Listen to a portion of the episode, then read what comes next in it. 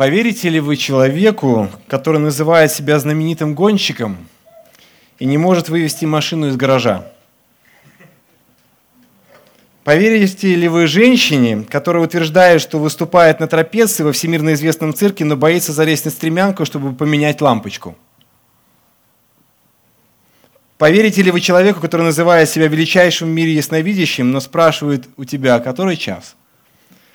Должно быть что? Не поверишь. Почему? Как вы думаете, почему? Если вы не поверите, то почему? Нелогично.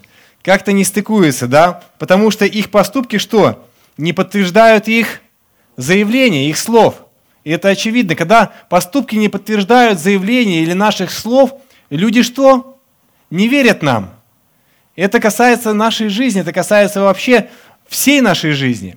На работе мы можем много чего говорить, но если мы не делаем нашу работу, если мы не делаем хорошо наш труд, начальник идет, э, имеет определенные потребности в отношении нас. Он ставит нам задачи, и если мы их не выполняем, то ну что он попросит нас в ближайшее время? Ну, исправиться, да, сначала. Потом попросит второй раз исправиться, потом попросит третий раз исправиться. Ну, а четвертый раз уволит, да, точно. То есть наши действия должны подтверждать наши слова, потому что когда мы записываемся на собеседование, куда-то приходим, мы рассказываем о себе, какие мы хорошие, а, как мы можем совершать труд, как мы можем все делать, как мы справляемся с задачами. Вы можете рассказать, что вы можете построить любую компанию там, за месяц и так далее. Но будущее жизни и будущее действия, и будущий месяц покажет на самом деле, что вы себя представляете, что вы говорили. Ну, на самом деле мы очень много слов бросаем на ветер. И очень важно, чтобы наши поступки подтверждали наши заявления. Историю, которую мы с вами будем изучать сегодня, говорит об обратном. Наоборот, поступки и слова, которые произносились, это были реальные поступки и реальные слова, которые меняли жизни людей, и люди их слушали. Евангелие от Иоанна, 4 глава. Мы почитаем сегодня с 4 главы, 43 по 45 стихи, и потом продолжим и закончим э, всю главу но в начале 43 по 45 стихи. «По прошествии же двух дней, вы помните предыдущую историю? По прошествии, потому что идет по прошествии двух дней. Мы изучаем с вами Евангелие от Иоанна. Что было до того? Кто вспомнит? Самарянкой что? Общался Иисус с самарянкой. То есть где он был? Ага, замечательно. И на какую тему он общался? Вода живая, хорошо. К чему результат? Ну, вода живая, общался с самарянкой, к чему это привело? О чем? Только очень быстро. Многие в Самарии покаялись, точно. Супер. Результат того, что Иисус общался с самарянкой, были покаяния многих людей. Послушайте, очень важно, для нашей истории следующей и следующего отрывка это очень важно. Иисус общался с самарянкой. После того, как он с ней пообщался, многие люди в Самарии покаялись. То есть, ну, логику вы видите какую-то очень интересную. Есть логика вообще? Пока, может быть, вы не понимаете, но давайте пойдемте дальше. Вот по прошествии двух дней он вышел оттуда и пошел куда? В Галилею. Ибо сам Иисус свидетельствовал, что пророк не имеет чести в своем Отечестве. Когда пришел он в Галилею, то галилеяне приняли его, видев все, что он сделал в Иерусалиме в праздник, ибо они ходили на праздник.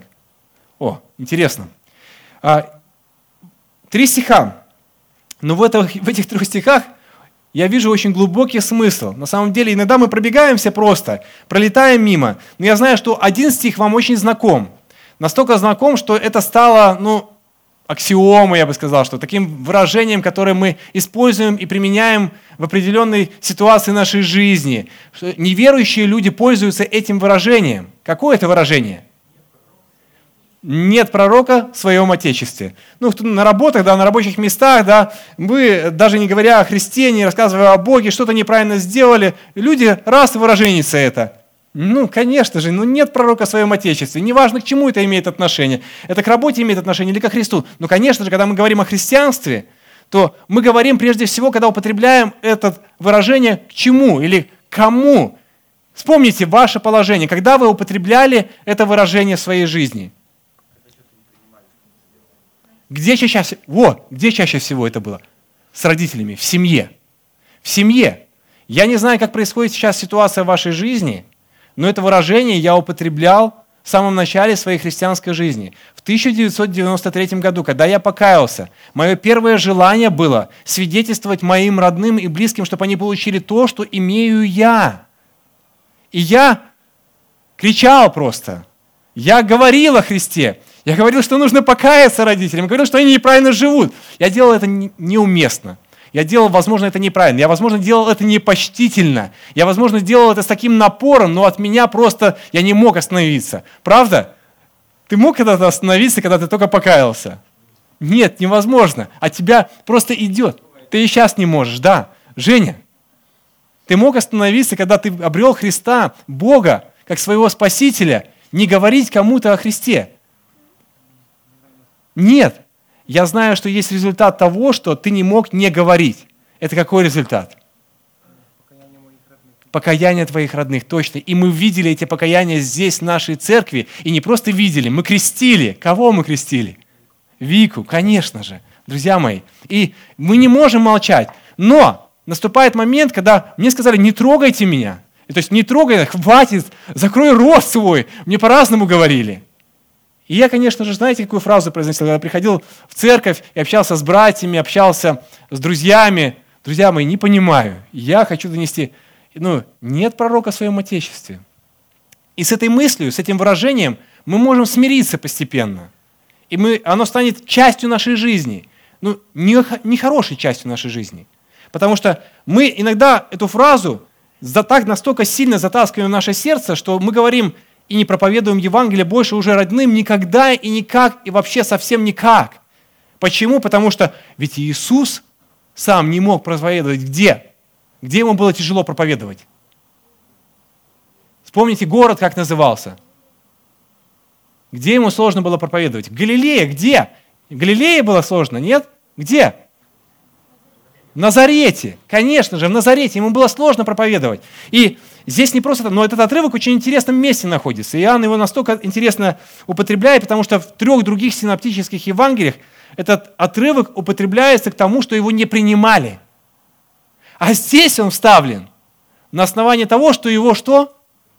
Приняли. Очень интересно. История, очень важная история до того. В Самарии приняли его. Кто принял его? Самарянка.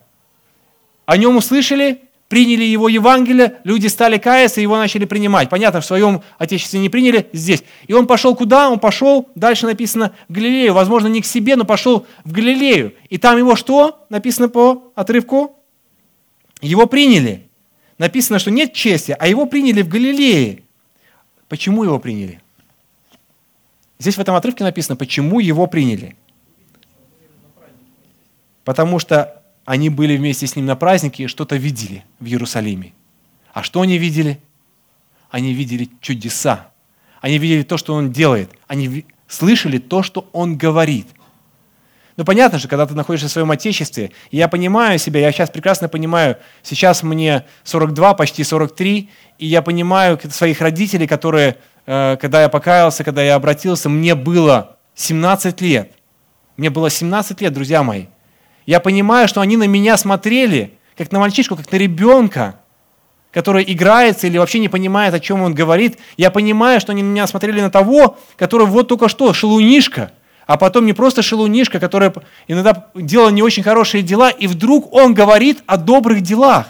И вдруг он говорит о чем-то хорошем. Хотя про Иисуса мы ничего плохого не читаем. Мы знаем, что он рос в мудрости, премудрости, он хорошо развивался. Я знаем мы, что он почитал, у него не было греха, в отличие от меня. Там, если я расскажу вам истории некоторые, которые происходили в моей, моей жизни с трех лет, начиная, я помню их. Вот, некоторые знают в нашей церкви истории с трех лет, которые в три года я уже курил. Вы можете себе представить. То есть, ну, родители знают, то есть, это маленькие эпизоды в моей жизни были. То есть они знают мои эпизоды жизни. Я рассказываю им о Боге. Но что касается Иисуса, то они тоже видели его маленьким. Они видели его, когда он рос вместе с ними, ходил вместе с ними, игрался вместе с ними. Какое? Он пророк, он Бог, он, кто он? Как он может нас учить? Как он может нам о чем-то говорить? Друзья мои, я даже вам расскажу немножко дольше, больше. Когда мы открывали нашу церковь, в таком моменте, таком, признаюсь вам, очень интересным, мы открывали церковь, когда э, нашей молодежной группой, нашей молодежной командой, которая занималась молодежным служением в церкви Благовестия когда-то. И в основном те, кто вышел, это те, кто были в молодежной команде, и плюс еще некоторые люди, которые к нам присоединились, были в молодежном служении. И вы знаете, когда меня рукоположили на пасторское служение, я очень хорошо помню эту фразу «нет пророка в своем отечестве», потому что меня как пастора не воспринимали. Потому что вот мы здесь рядом вместе совершали молодежное служение, мы вместе тут что-то делали, мы вместе это строили. Он пастор, да, то есть, ну, здесь есть Дмитрий Алексеевич Лазута, здесь есть там другой пастор. А ты разве пастор? Ну, ты наш дружбан. Ты нас... Нет, и это правда, я их и дружбан. Но позиция поменялась, и статус этот дал, не, я себе его не выбирал, Бог благословил меня. Но вот этот момент, он очень сильно мешал нашей дружбе, нашего совместного роста на протяжении многих лет. Мы были почти на равных позициях, и мы остались на равных позициях в качестве христиан, но Бог дал другую роль, и здесь нужно было принять ее, а принять ее сложно. Я испытывал очень серьезное давление. Мне было не по себе, мне хотелось все бросить на самом деле, и не заниматься, и сказать, занимайтесь сами – Делайте сами то, что я делаю. И мне не хотелось этого. Почему? И мне хотелось убежать, вернуться обратно, пусть занимается Дмитрий Алексеевич, убежать и ничего не делать. Вы знаете, Христос ушел в другое место, Он не пошел к себе. И есть в этом правда.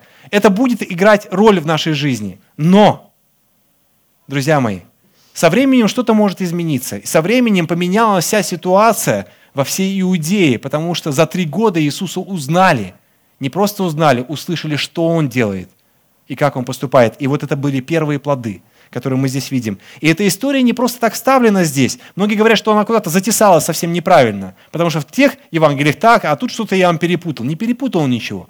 У него был свой взгляд, возможно, интерпретация. Возможно, его интерпретация, вставочка такая очень интересная, чтобы мы могли понять, что нет, друзья мои, с одной стороны, нет пророка в своей отечестве, но с другой стороны, мы должны дальше проповедовать Евангелие и нести евангельскую весть. Почему? Ну, нести ее очень правильно. Нести ее не просто нашими словами, но нашими делами ее подтверждать. И об этом говорят, на мой взгляд, эти стихи. Как поверить нашим друзьям Бога? Как поверить нашим родителям? Как их узнать нам? Как люди, в армии узнают о том, что у нас живой Бог. О нем нужно говорить. О нем нельзя молчать. Вы знаете, что нужно говорить.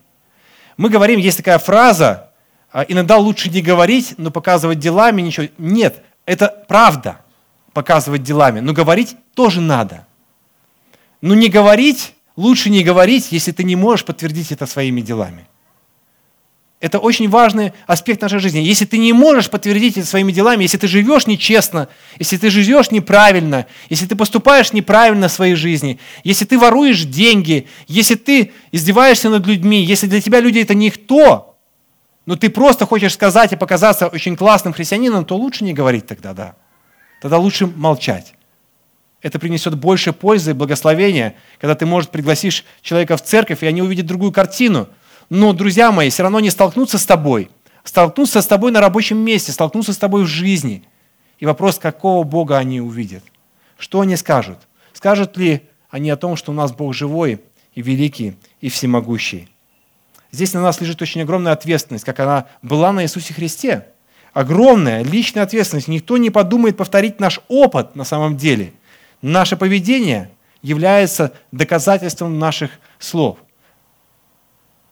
Очень интересная история идет следующая. И она очень связана с тем отрывком 43 по 45 стих, потому что это история веры, история уверования человека, обретшего спасение, который слышал что-то об Иисусе такое, что изменило и доставило его прийти и попросить у него помощи. Давайте почитаем дальше.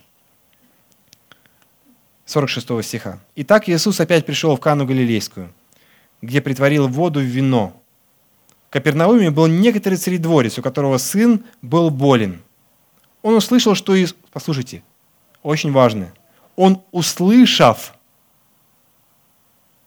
что Иисус пришел из Иудеи в Галилею, пришел к нему и просил его прийти и исцелить сына его, который был при смерти. Иисус сказал ему, вы не уверуете, если не увидите знамения и чудес. Царедворец говорит ему, Господи, приди, пока не умер сын мой. Иисус говорит ему, пойди, сын твой здоров. Он поверил слову, которое сказал ему Иисус, и пошел.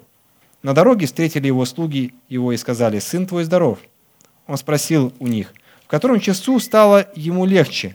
Ему сказали, вчера в седьмом часу горячка оставила его. Из этого отец узнал, что это был тот час, в который Иисус сказал ему, «Сын твой здоров», и уверовал сам и весь дом его. Это второе чудо сотворил Иисус, возвратившись из Иудеи в Галилею.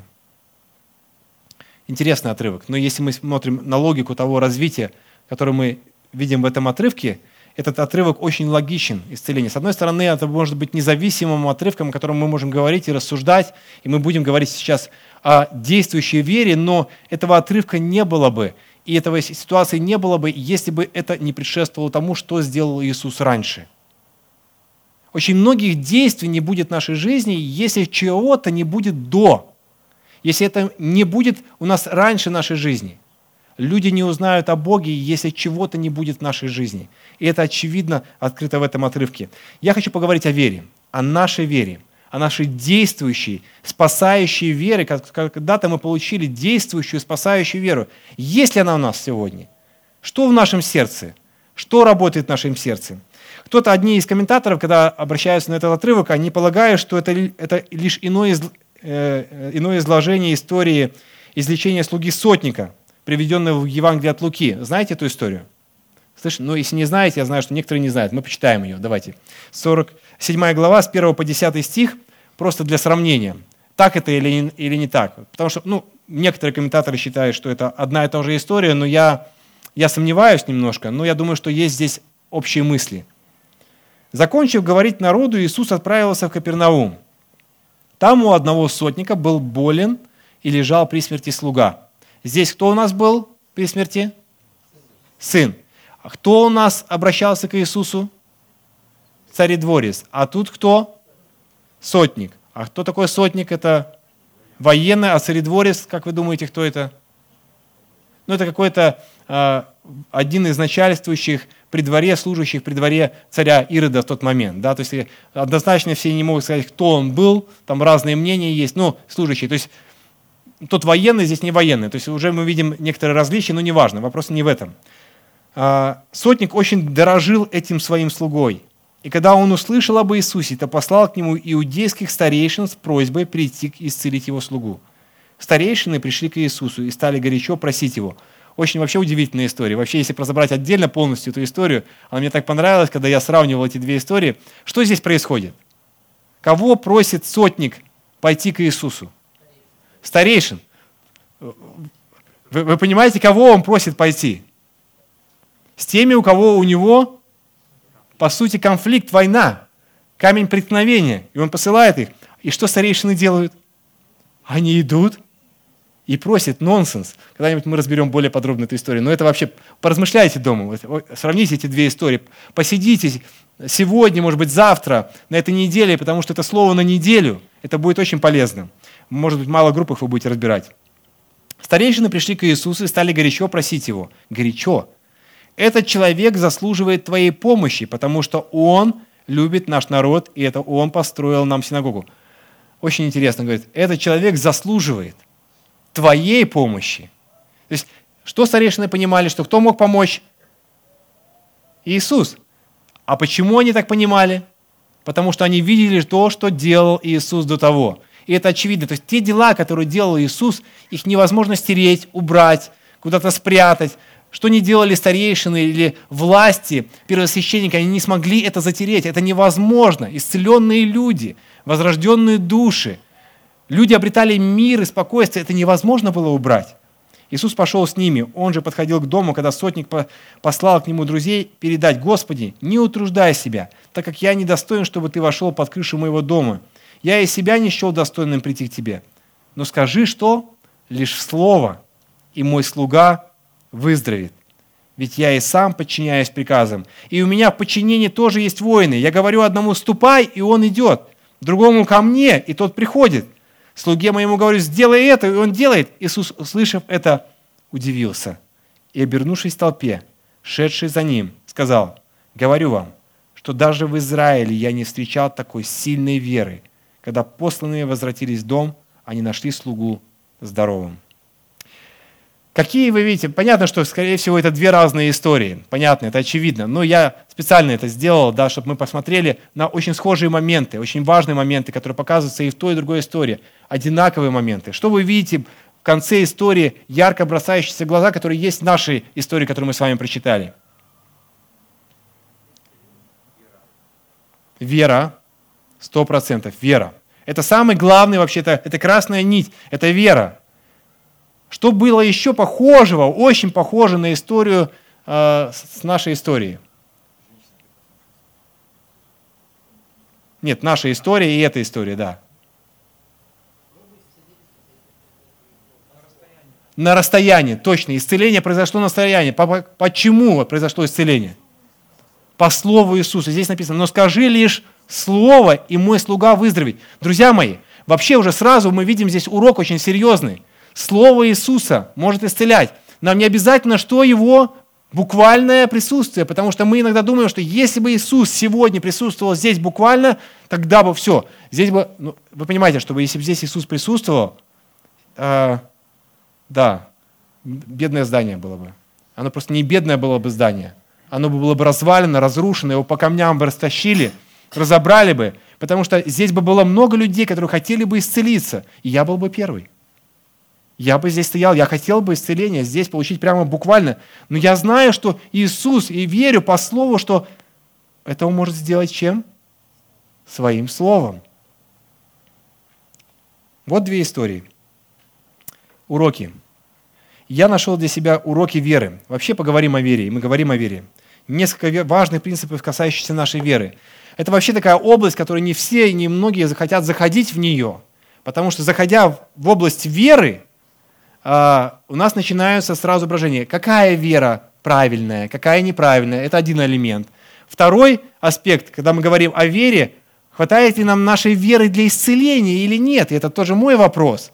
Какая у тебя вера? Может, у тебя, Степнов Михаил, веры не хватает? Почему ты еще до сих пор не исцелен? Это другая область. Есть еще третья область – вера. Вера от слышания, а слышание от Слова Божия, спасающая вера. И мы можем говорить о разной вере. О какой вере говорится здесь? О всех. Я самое интересное, что я заметил, что в этой маленькой истории говорится вот о всех элементах веры. По чуть-чуть, совсем маленький отрывок. Но это глобальный отрывок, который показывает вообще суть вообще нашего христианства, нашей веры, того, что должно быть каждым из нас. А пришел, вы знаете, кто? К Иисусу. Верующий человек, христианин, 20 лет в вере. Или кто? Пришел не знающий Бога человек. Ну, он слышал, конечно, он жил в традиции, он же жил у Приироде, он же понимал, он жил. Кто это был? Скорее всего, это был кто? Иудей, да? Это был человек, ну, назовем верующим его все-таки. Верующим в Бога. Не знающим Иисуса, но верующим в Бога. По-нашему он не верующий, но по тому пониманию он был верующий. И он видел, что происходило. То есть, и он верующий. И я могу сказать, что он верующий. И давайте прочитаем 46 по 47 стих. Первый урок, который я здесь вижу, не урок, может быть, принцип, касающийся веры, это Тридворц верил в силу Христа. Он поверил, как минимум, в силу Христа. До того, возможно, не верил, но в данный момент он поверил в силу Христа. Итак, Иисус опять пришел в Кану Галилейскую, где притворил воду вино. Капернауме был некоторый царедорис, у которого сын был что? Болен. Он, услышав, что Иисус пришел из Иудеи, пришел к нему и просил его прийти и исцелить сына его, которого был при смерти. Друзья мои, я думаю, что это один из таких моментов, а, который заставляет человека верить. Это болезнь. А, может быть, не своя, а своих родных.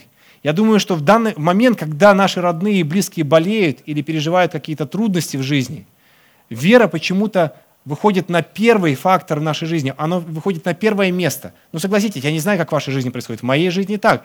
Знаете, чуть-чуть плохо, есть такое выражение, нехорошее, як тревога, да, да, да, до Бога.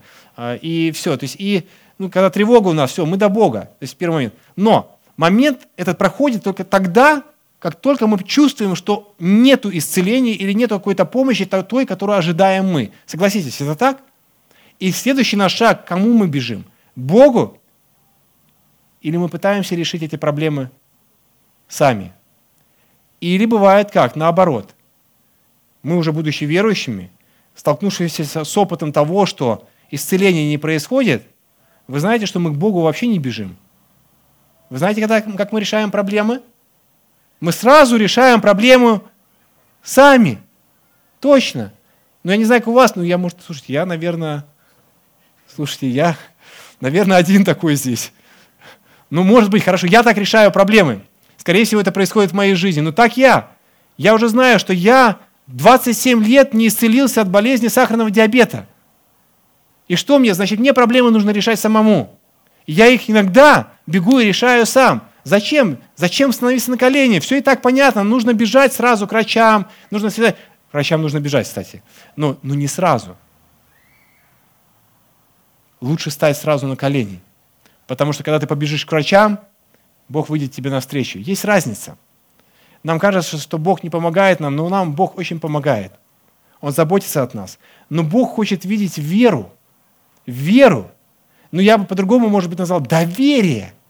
Сильное доверие. Веру в Его силу, что Он действительно помогает. Веру, что Он ведет. Зачем мы молимся? Зачем мы, переживаем? Зачем мы говорим Насте или молитвенной группе? Нам помолитесь за это. Если нет веры, если мы просто это слова, то они не, не будут работать. Где вера? Где вера, которую мы думаем, что действительно так получится? У него была вера, у царедворца. Он даже не сомневался. По языку, которым он говорит, и вообще тексту, которым он говорит, он делает это так четко, так ясно. Он услышал, что Иисус здесь, как только он услышал, он знает, что он это делал, он приходит и говорит, что... Что он говорит? Исцели моего сына. Все. Единственная просьба. Понятно, у него была нужда. Понятно, что, э, наверное, любой бы пришел в нужде, но иногда мы стесняемся, иногда мы свою нужду не показываем. Иногда мы никому ничего не говорим, мы никому ничего не говорим. Мы живем в таком мире, что если кто-то узнает вообще о моих проблемах, то меня засмеют. То вообще на меня будет неправильно смотреть. На меня будет косо смотреть. Мы рассматриваем другой ракурс. Вы понимаете, что мы на наших рабочих местах. Часто ли вы приходите кому-то на рабочих местах, и у вас есть те друзья, которым вы говорите, у меня есть проблема. Вы не говорите помолиться, проблема, как мне можно ее решить? Я не знаю, в сегодняшнем мире, похоже, так не происходит часто. Очень редко, наверное, в редких случаях. Очень редких случаях. Сегодня никто не хочет решать наши проблемы. Сегодня идет такой глобальный подход к тому, что мы идем вперед. Это, в принципе, решение проблемы, особой проблемы главного начальника, менеджера или еще кого-то. Но, в принципе, никто проблемы не решает твои личные. Ты никому не нужен.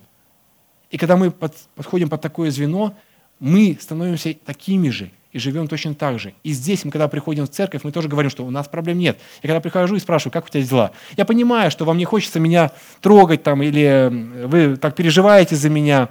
Вот. Все хорошо.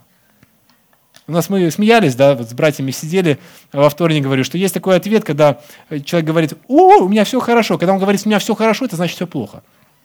Это уже перевод такой. Ну, я понимаю, ага, значит, если, если так все очень хорошо, и ты смотришь на лицо, ты смотришь на выражение лица, э, ты же понимаешь, что происходит, там где-то еще слышал что-то там каким-то краем уха от кого-то. Вот, у меня все хорошо. Тебе нужна помощь? Нет. Нет. Лишь бы ты меня только не трогал. Если ты меня тронешь, это все. Друзья мои, мне легче так – мне, служителям, легче, чтобы вас не трогать и с вами не встречаться, с вами не общаться. Ну, мы поддались влиянию такого мира, что мы не выносим ссоры из избы и свои проблемы. Но потом у нас разводы, потом у нас переживания, потом мы не знаем, что нам делать. И мы бежим уже и прибегаем, говорит, спасите наш брак. Спасите, через 5, через 6 лет спасите наш брак. А за 5-6 лет вы там уже почти поубивали друг друга. Вот, все уже сделали, все, что надо, когда уже ничего невозможно сделать. Друзья мои, у него была проблема. И он понимал, ее надо решать когда? Сейчас. Сейчас. У него была вера решать проблему сейчас. есть проблема, знаете, нужно решать сейчас. Поссорились мы друг с другом, не поделили друг с другом что-то, семьи друг с другом, там, в чате написали что-то неправильно друг другу. Да решите проблему прямо сейчас. Вот прямо сейчас. Все, попросите друг друга прощения прямо сейчас, даже если вы не виноваты. Вы знаете, лучше остаться обиженным. И скажите, прости, неправильно сказал, неправильно сделал. Ну нет, мы шу-шу-шу, там, ши-ши-ши, там, всем везде. Вот, а потом все. О, у нас все хорошо, все нормально. Нет, а потом я перешел в другую церковь быстренько, потому что я здесь не могу с этим братом встречаться и разговариваться. У тебя все хорошо? Да, все хорошо, просто я хочу в другую церковь ходить. Ну. Вы, понима... вы, вы понимаете? Ну, Бог призывает нас сразу к Нему. Мы должны верить в силу Христа, в силу прощения, в силу любви Его. Сила Христа. Вера в силу Христа. У нас должна быть эта вера какого-то царедворца, почти неверующего. Но он понимал, вот Христос, и он может решить проблему. И он пришел к нему решать эту проблему. И это был служитель у Ирода, те, кто ненавидели Христа, а он был плотником. И он понимал, что вот этот плотник может решить проблему. Друзья мои, Христос может решить проблему. Итак, прежде всего, чтобы решить проблему, знаете, что нам нужно сломать в себе? Нашу гордость. Сломайте в себе гордость. Становитесь перед Ним на колени, когда вы накосячили, когда вам нужно просить прощения. Вам нужно бежать к Нему и падать на колени. Для этого нужна вера. Вера. Не прятаться, не убегать, не оправдывать себя. Мы оправдываем часто себя. Он находился в крайней нужде. Мы должны находиться в крайней нужде. Чтобы упасть на колени, нужно находиться в крайней нужде. Но она у нас почти всегда крайняя. Только мы не признаем этого. Нужно падать всегда на колени. Нам не нужно думать, какие разговоры будут вокруг нас. Что будут говорить о нас. Потому что о нем, я думаю, когда он вернулся обратно, говорили плохо. Мы знаем следующие истории, которые будем читать, что в субботу произошло. Виталий в следующий раз будет разбирать эту историю. Купальня в Ефезе, это произошло в субботу. Осудили этого калеку, это 37 лет лежит, осудили, ну как такое можно сделать в субботу? Да что, что это такое? И здесь мы тоже в церкви можем так рубануть как ему, да ты что, как ты можешь там в воскресенье? Ну, то же самое. Мы можем все что угодно, но мы должны не бояться то, что будет говорить вокруг нас. Мы должны падать перед Христом, приходить к Нему. Человек должен приходить, представьте, давайте будем проще, простыми. Я хочу честно сказать, я не кусаюсь. А, я понимаю, что статус статусом. Иногда я хочу вернуть то положение, которое мы начинали с церкви. Я, кстати, тоже сейчас смотрю, когда ко мне приходили как к другу. Ну, не как пастору. Пастору.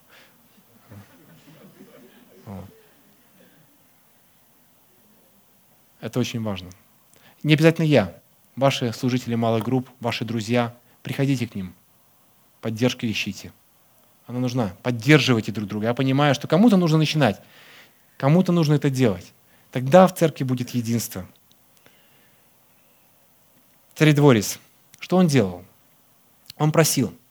Интересное греческое слово здесь стоит. Я хочу его сказать. Оно означает длительное множественное действие. Здесь не показано, что он, написано, что он попросил и все, один раз. На самом деле, если разбирать это слово, то это такое множественное число. Он не один раз просил. Вот он, наверное, в разговоре стоял, помоги мне, помоги, не отстану, помоги мне. Что сделал Христос? Он взял и помог. Просто помог. Вы знаете, да, очень такая интересная вещь есть в жизни у нас. Мы боимся просить. Я тоже такой человек, который боится просить. Особенно, если касается финансов, то это вообще, это, ну, наверное, это, наверное, каждого из нас. Хотя у некоторых это получается так, просто, я не знаю, так, так естественно, так просто. Я знаю, я, некоторые люди, которые ко мне подходили, этот, ну, я, я даже удивлялся, как мне научиться быть таким. Вот. Но вы знаете, когда вы просите, самое страшное, что вам могут сказать, знаете что? Нет, вас не побьют. Я думаю, даже не осудят. Вам просто скажут нет. Вам просто скажут нет. Я столкнулся с этой ситуацией, ну, буду честным, правдивым, если мы все честные, открыты. Я сейчас, мне нужно купить сейчас новую машину. Ну, не новую, а вообще просто другую. Ну, да, то есть не новую, а другую машину. И я подошел к человеку, попросил, потому что я попал в сложную ситуацию. Вот. И вы знаете, что я таким спокойным себя. Первый раз я такой, я помолился, ну, это очень сложно. Все, там просто внутри сначала, конечно, неделя этого подготовки было, вот, чтобы сказать одно предложение. Вот, помочь. Я сказал это, и самое страшное, что я услышал, я не могу. Сейчас. Все. Фух. Я ушел, я даже радостно ушел. Не знаю, вы, вы представляете, я ощутил радость. Я, вы можете представить, тебе отказали, а ты ощущаешь радость. А вы знаете почему? Потому что я спросил. Я к этому подготовился, я это спросил. Но если бы я не спросил, я бы думал, а что этот человек не видит, что мне надо помочь? А это что? А, я, а это что? Или какая-нибудь другая мысль придет к нам. А, а что такое, да? И мы будем себя накручивать, думать вообще, и вообще уже обвиним этого человека, который ничего не виноват, вообще, который тебе ничего не должен, и вообще никак вообще совсем не должен сталкиваться с тобой. И ну, ты спросил, и все, у тебя веры хватило спросить. Но были случаи, когда ты приходил, спросил, и тебя так благословляли, что ты даже не мог ожидать, что ты даже не мог подумать. И это благословило и его, и тебя. Самое страшное, что тебе скажут. Нет. Ну, конечно, не пользуйтесь этим каждый раз. Не делайте это, что каждому налево, направо, сейчас мы сейчас по церкви пойдем. И, э, да. То есть это не надо делать. Это, это, это есть критические моменты, есть сложные моменты в нашей жизни. Но самое страшное, что нам могут сказать, это, говорю, это нет. А блажение давать, нежели принимать. Это такой принцип есть в церкви, да, и в Библии у нас. Очень важно. Он пришел, спросил. А, Иисуса была привычка, очень интересная привычка, я бы сказал привычка, ну я так назвал ее, может быть, нас, э, он видит, насколько серьезно человек относится вообще к этому, насколько для него это важно вообще на самом деле.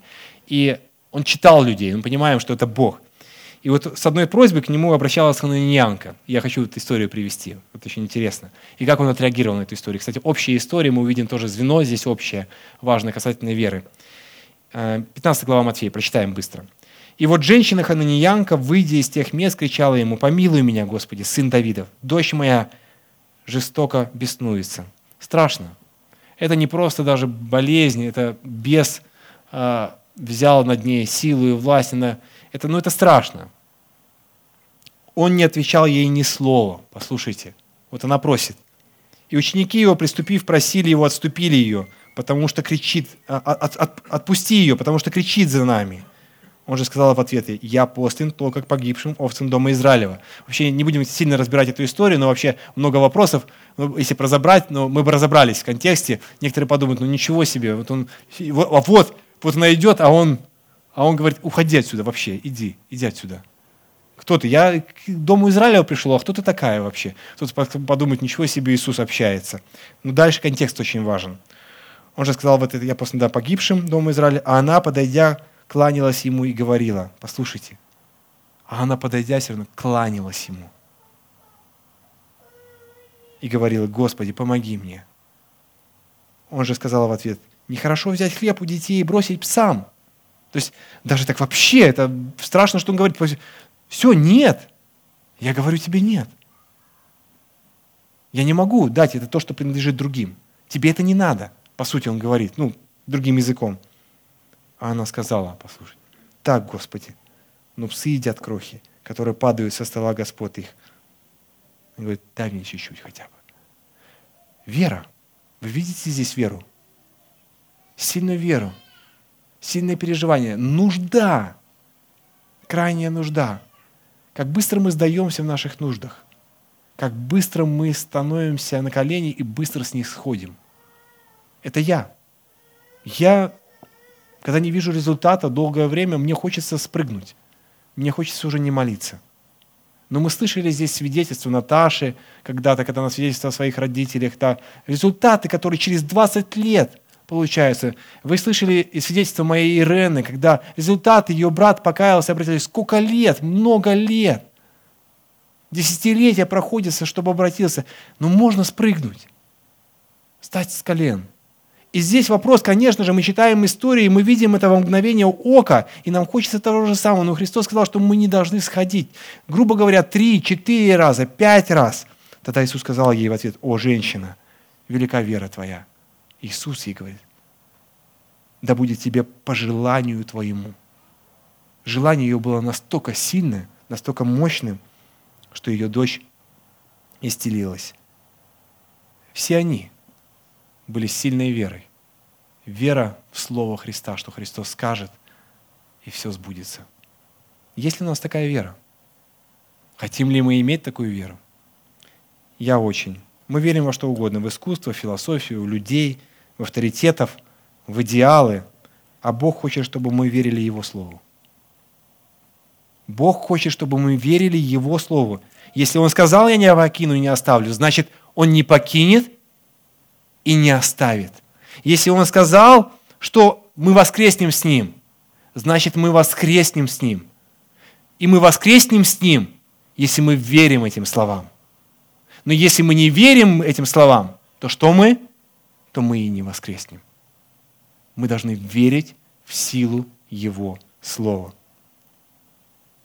Третий принцип – вера в спасение Христа. Это тот окончание, история царедворца, она настолько важная. Нам нужно верить, что Христос спасает. Мы иногда забываем, что Христос спас нас и спасает. И это как залог у нас есть, спасение, что мы туда на небеса попадем. И мы, как получили этот залог, подарок, мы иногда его закидываем далеко и забываем про него.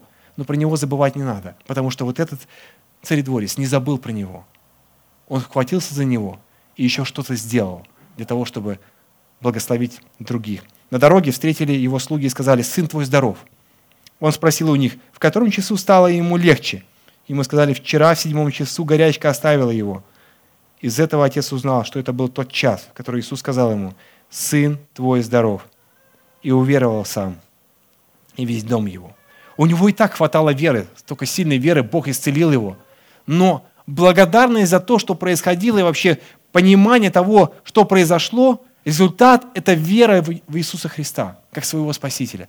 Уверовал он, он до конца принял его. То есть есть желание, есть, мы должны падать, бежать, но мы должны верить, что он до конца исцелит, он до конца избавит нас. До конца, да, возможно, там, но до конца это произойдет обязательно.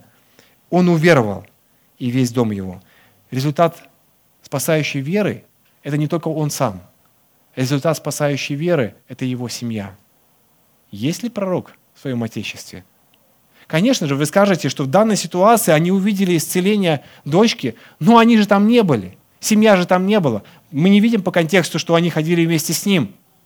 Как то, какая разница? Ну просто она встала от горячки, ну все, ну вот случай хороший, ну вот повезло нам.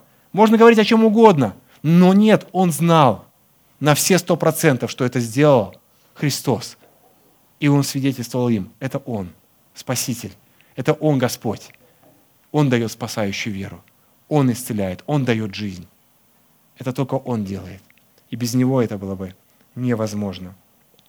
Знаете, прочитал комментарий Баркли, он сказал следующую вещь, мне она очень понравилась, я ее прочитаю. На сказанное Иисусом надо смотреть не как на нечто, что может быть правда, а как на то, что должно быть правда не как нечто, что может быть. Если у нас может быть, значит, еще мало у нас веры. Если должна быть правда, это так и есть, значит, просто нужно ожидать. У нас есть вера. И Бог знает времена и сроки. Все началось с чувства безысходности, нужды.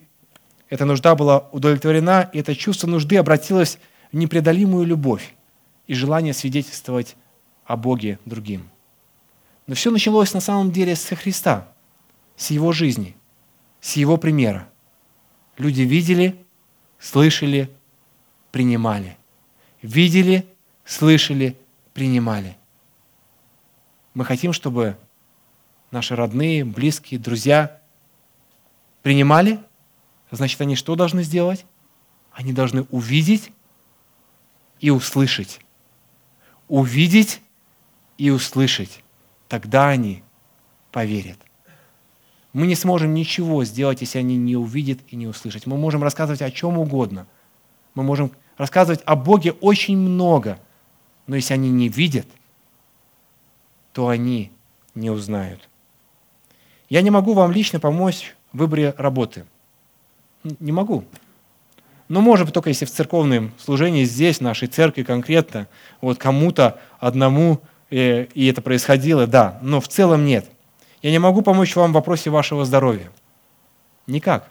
Я не могу. Но что я могу, это вас направить на то, что вы можете сделать. А еще, что больше я могу, это показать вам личный пример. Что я делаю в своей жизни. На кого я смотрю, что я говорю и что я делаю. И от моих поступков, от моих действий, от моих слов люди будут больше узнавать Христа, и вы тоже, или меньше. Они будут больше, ближе приходить ко Христу или меньше. Бог дал нам ответственность, очень серьезную ответственность. Пойдет ли вера во Христа дальше? Ведь здесь она пошла, в Самарянке она пошла, через царедворца она пошла, и потом мы будем читать следующую историю, и мы увидим, что было дальше. И это удивительно. Вы помните главную тему нашего послания? Вы помните главный стих нашего послания? Можно конечный, э, э, по-моему, последний слайд, Дима, если можно.